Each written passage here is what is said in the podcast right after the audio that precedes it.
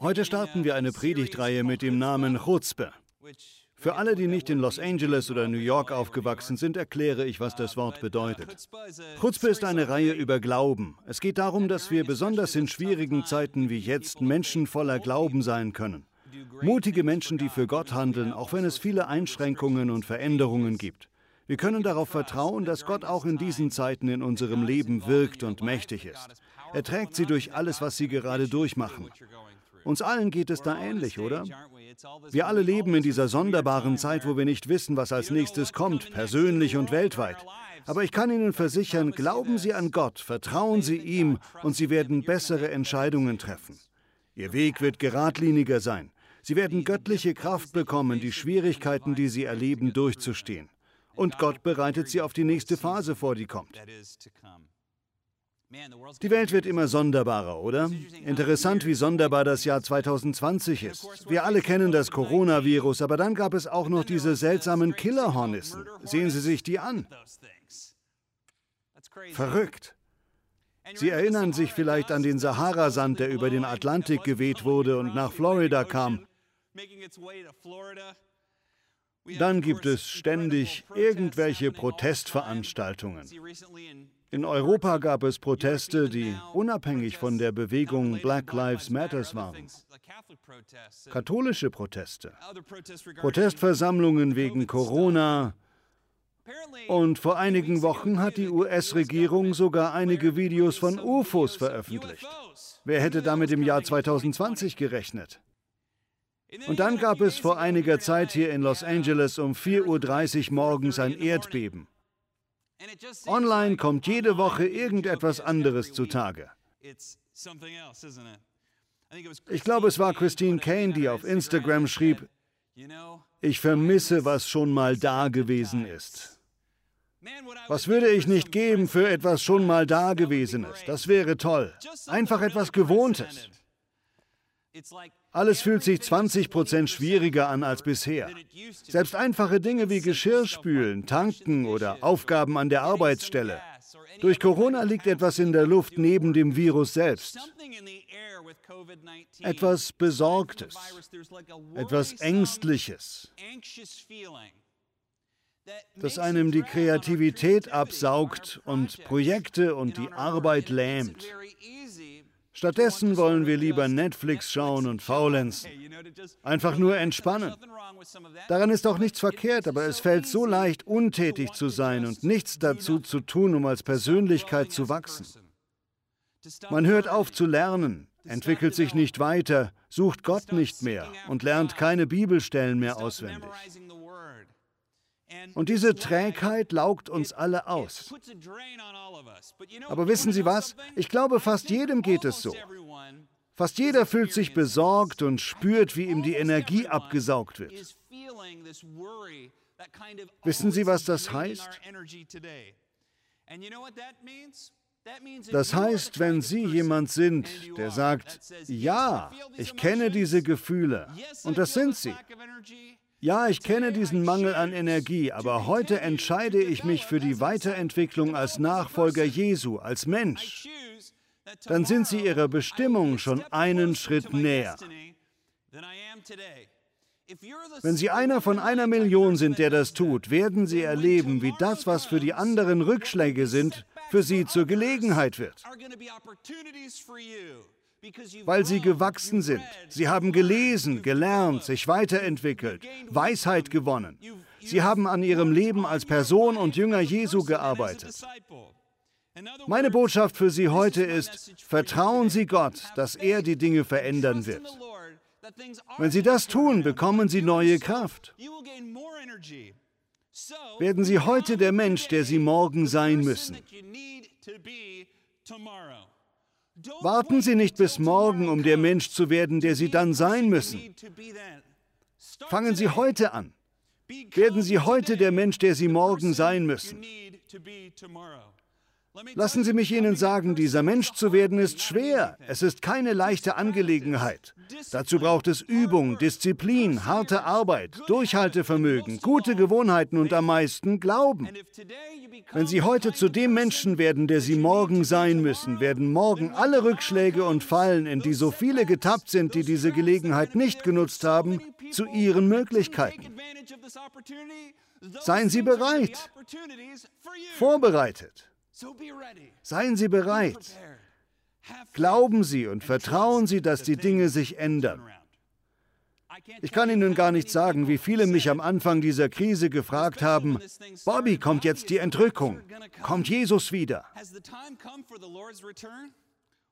Nun, meine Antwort ist fast immer dieselbe, das hoffe ich doch. Wirklich. Es gibt eine Ehrenkrone für alle, die sich auf die Wiederkunft Jesu freuen und dafür bereit sind. Warum auch nicht dafür bereit sein?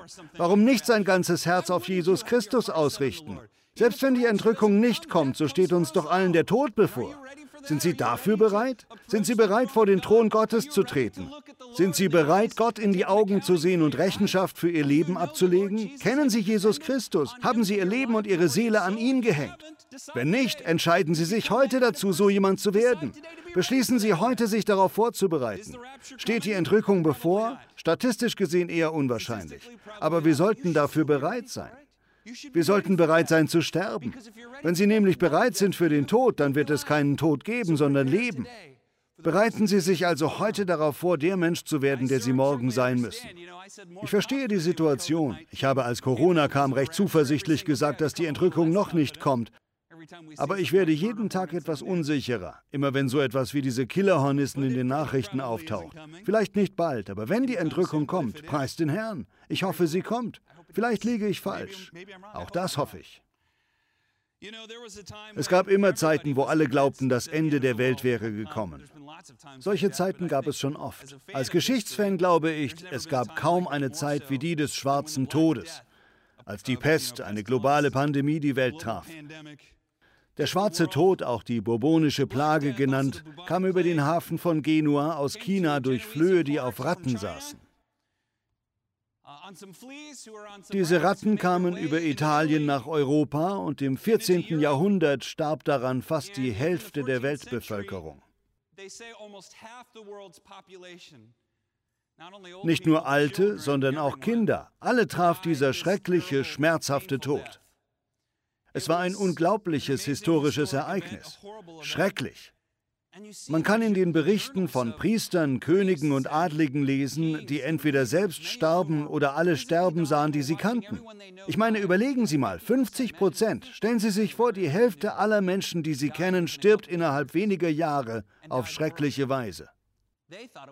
Damals glaubte man, das sei das Ende der Welt. Sie dachten, Gott hätte sie verflucht. Sie dachten, das Schlimmste, was es je geben konnte, sei über sie gekommen und tatsächlich war es ja auch so.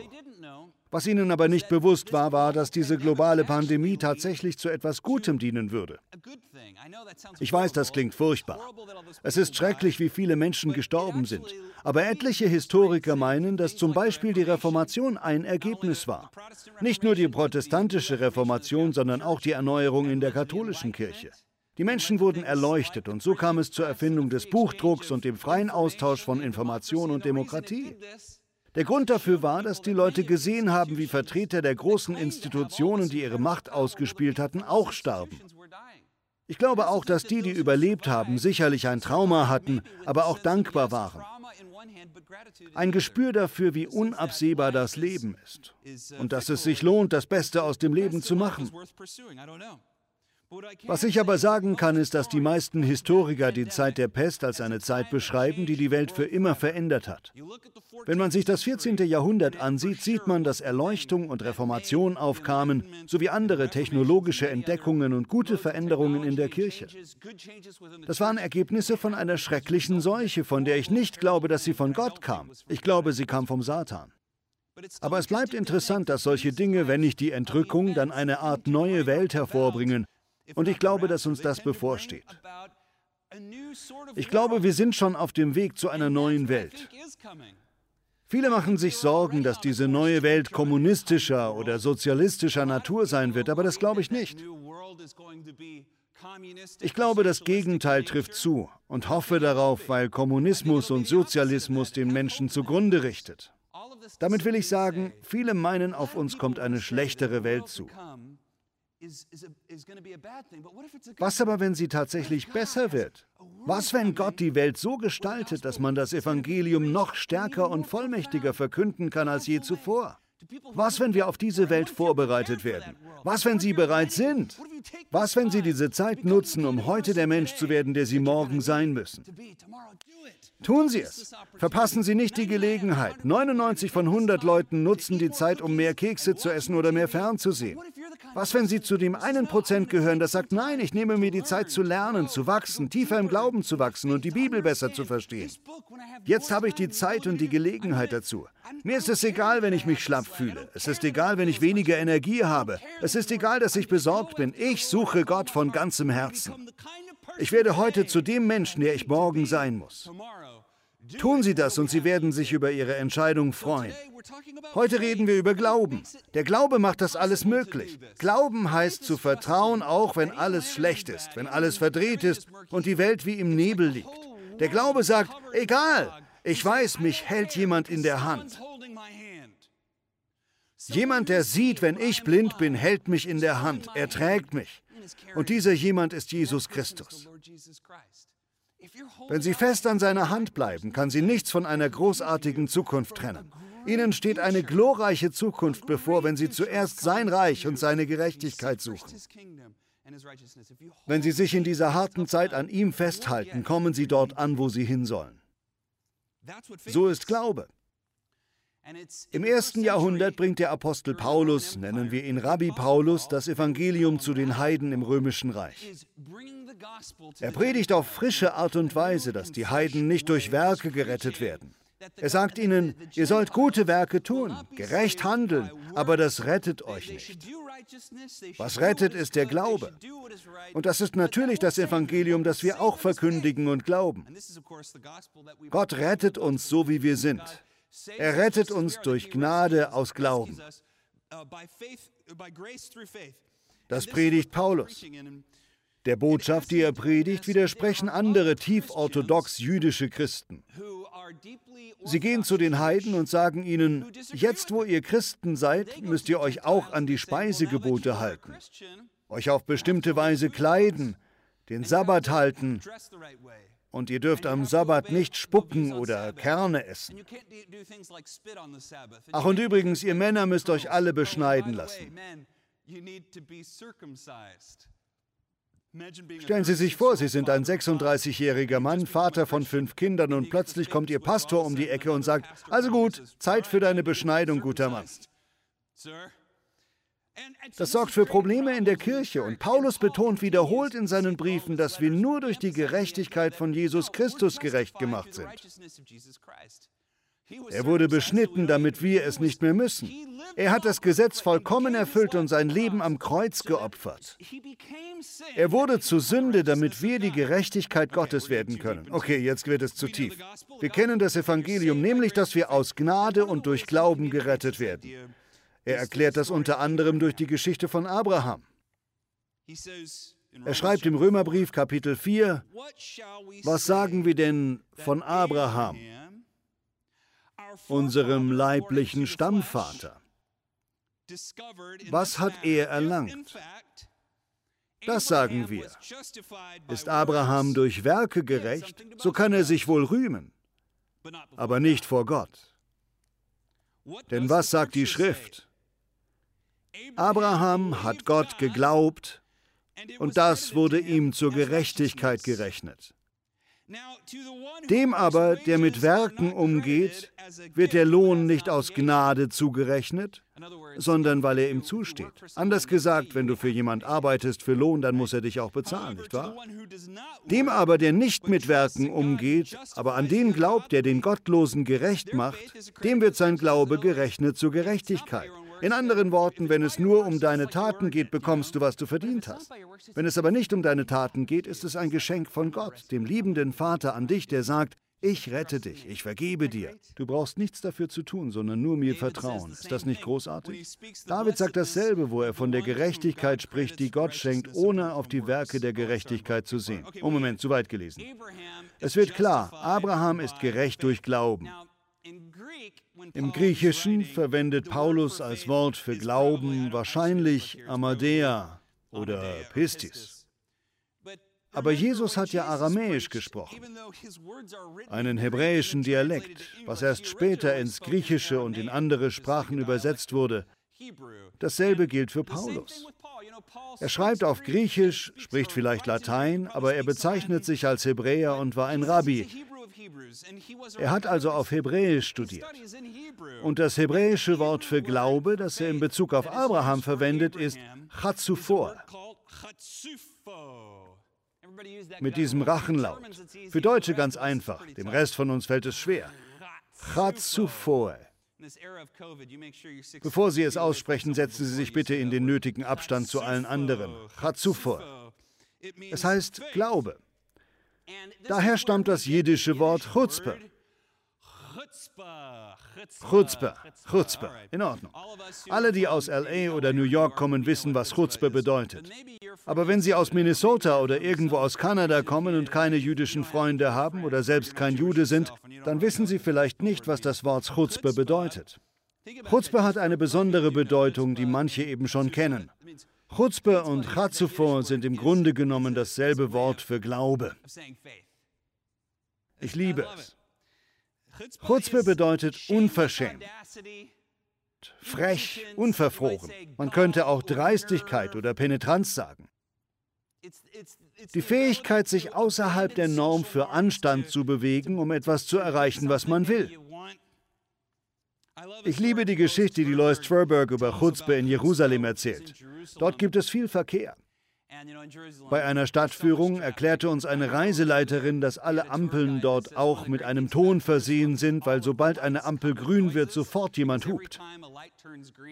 Das wissen alle aus Jerusalem. Die Ampel wird grün und sofort hupen alle. Honk! Mitten im Verkehrsgetümmel von Jerusalem nehmen viele Leute jeden Tag den Bus. Ich glaube, er heißt Eierbus oder so. Man steigt in den Bus und sieht die ganzen unterschiedlichen Leute aus dem Nahen Osten. Die meisten sind Juden, andere Palästinenser und alle steigen in den Bus. Unterschiedliche Juden, Äthiopier oder Russen, aber alles Juden. Die Reiseleiterin erzählt, wie eine Frau in den Bus steigt und nicht bezahlt. Sie geht am Fahrer vorbei und setzt sich in die erste Reihe, einfach so. Der Fahrer sieht sie an. Alle wissen, was da vor sich geht, und er sagt, Madam, wohin? Madam, lösen Sie einen Fahrschein. Und sie sieht nur aus dem Fenster. Der Bus steht in einer Einbahnstraße, hinter ihm bildet sich ein Stau und alle hupen schon. Der ganze Verkehr in Jerusalem kommt zum Halt, weil diese eine Frau sich keinen Fahrschein kaufen will. Der Fahrer, der auch Chutzpe besitzt, sagt, Madame, Fahrkarte lösen. Sie faucht ihn an. Er legt die Füße hoch, macht den Motor aus und zieht die Handbremse. Hinter dem Bus schreien und hupen die Leute. Er schlägt die Zeitung auf und liest. Das geht gefühlte Ewigkeiten so. Mittlerweile schreien alle im Bus auf die Frau ein, aber sie weigert sich zu zahlen. Schließlich steigt sie aus dem Bus und geht. Aber so ist Chutzpe. Sie und er haben Chutzpe. Lois Tverberg sagt, ich komme aus Minnesota. Wir würden alles tun, um höflich und mit guten Manieren dazustehen, um niemals die Anstandsregeln zu verletzen. Und sie meinte, es war eine echte Lektion im Alltag, was das hebräische Wort für Glaube bedeutet. Im Grunde zu sagen, mir egal, ich dränge mich Gott weiter auf, ich suche Gott mit aller Macht.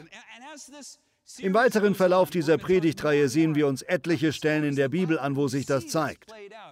Und Jesus selbst lehrt es in den Gleichnissen, das sehen wir uns auch an. Aber ich denke, Paulus gebraucht dieses Wort, um Abrahams Glauben zu beschreiben, und das sieht so aus.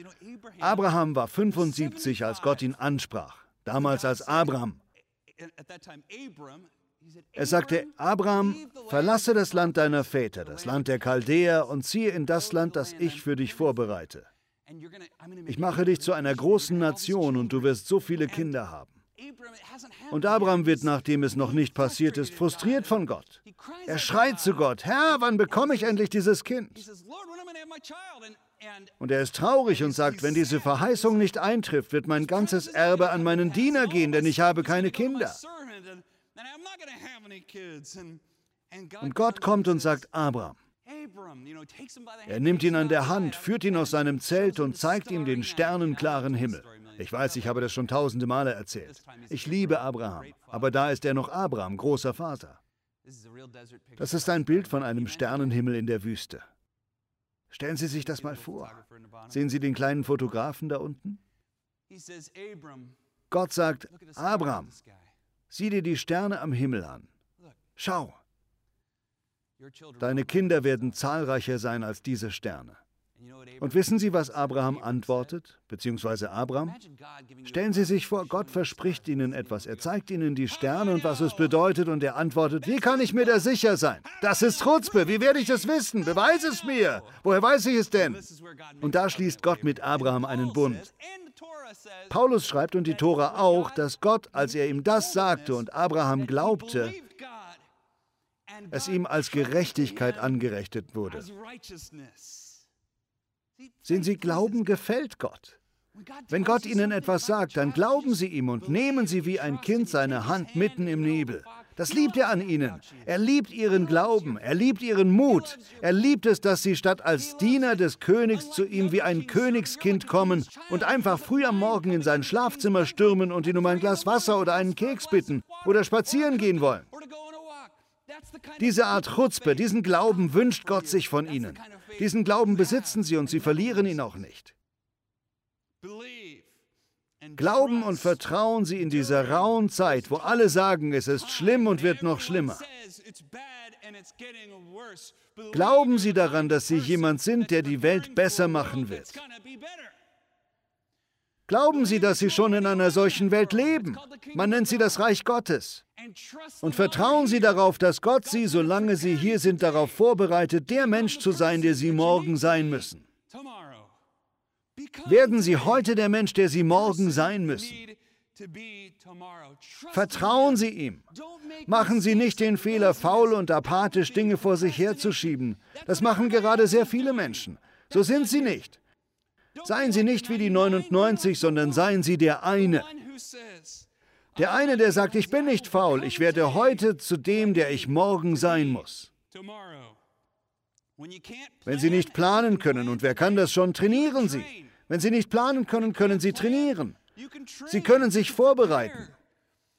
Paulus schreibt, dass er seinen Lauf vollendet hat und dass Jesus nachzufolgen wie ein Marathonlauf sei.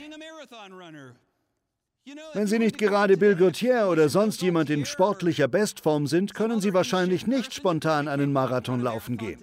Das können Sie nur vorbereitet. Sie können es, wenn Sie einige Monate trainieren, sich richtig ernähren. Wenn Sie erst wenig, dann immer mehr laufen, schaffen Sie irgendwann einen Marathon. So ist das Leben nämlich. Es geht nicht darum, bei einem Marathon anzukommen und loszulaufen, sondern darum, bereit zu sein, wenn alle anderen faul sind sich vorzubereiten, während alle anderen nur Unterhaltung suchen. Dieser einzigartige Mensch zu sein, der sagt, heute lerne ich Bibelstellen auswendig, heute lerne ich eine neue Fertigkeit, heute werde ich mehr zu dem Menschen, den Gott morgen gebrauchen will. Und wenn es soweit ist, werden Sie froh sein, bereit zu sein. Ich weiß, viele leben schon so. Bleiben Sie dran, lesen Sie weiter. Manche sagen, ich bin zu beschäftigt, um zu lesen. Wissen Sie, dass ein durchschnittlicher Unternehmer im Schnitt um die 60 bis 80 Stunden wöchentlich arbeitet? Und eine Studie belegt, dass diese Leute im Jahr etwa 60 Fachbücher lesen. Wenn die das schaffen, dann können Sie das auch. Und Sie können es für etwas noch Besseres tun, nämlich für das Evangelium. Es gibt so viele Informationen auf YouTube und Seminare, die Ihnen helfen, der Mensch zu werden, der Sie morgen sein müssen. Hören Sie zu. Ihre Gewohnheiten legen klar fest, welche Resultate Sie erzielen. Ändern Sie Ihre Gewohnheiten. Ändern Sie Kleinigkeiten. Ich weiß, alle sagen, haben Sie große, große Ziele, aber haben Sie zur Abwechslung mal ein kleines. Entscheiden Sie, dass Sie jeden Tag vielleicht nicht ein ganzes Kapitel, sondern einen Vers in der Bibel lesen. Vielleicht schauen Sie sich nicht ein ganzes YouTube-Seminar an, sondern nur ein zweiminütiges Video zu einer Fähigkeit, die Sie gerne lernen möchten. Fangen Sie mit kleinen Dingen an. Wenn Sie diese kleinen Siege erleben, fangen Sie an zu wachsen. Ich weiß noch, wie jemand erzählte, dass er sich nicht überwinden kann, Zahnseide zu benutzen. Also überredete er sich selbst, dass er nicht alle Zähne, sondern immer einen Zahn am Tag behandeln würde. Schon bald schaffte er den ganzen Mund. Unglaublich, das hat aber etwas. Darin liegt ein Wert.